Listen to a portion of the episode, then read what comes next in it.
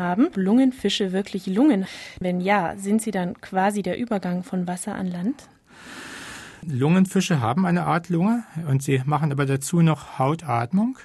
Sie sind zumindest mal in der Nähe des Überganges zu Wasser an Land. Auf jeden Fall, Lungenfische können im Trockenen überdauern. Sie können also in einem Gewässer, das austrocknet, sich in den Schlamm eingraben, dann ziemlich trocken sein, Luft atmen und wenn das Wasser wieder kommt, können sie weiter schwimmen. Quastenflosser sind auch in der Nähe dieses Überganges. Die haben schon so kleine Arme und Beine, ähnlich wie Amphibien.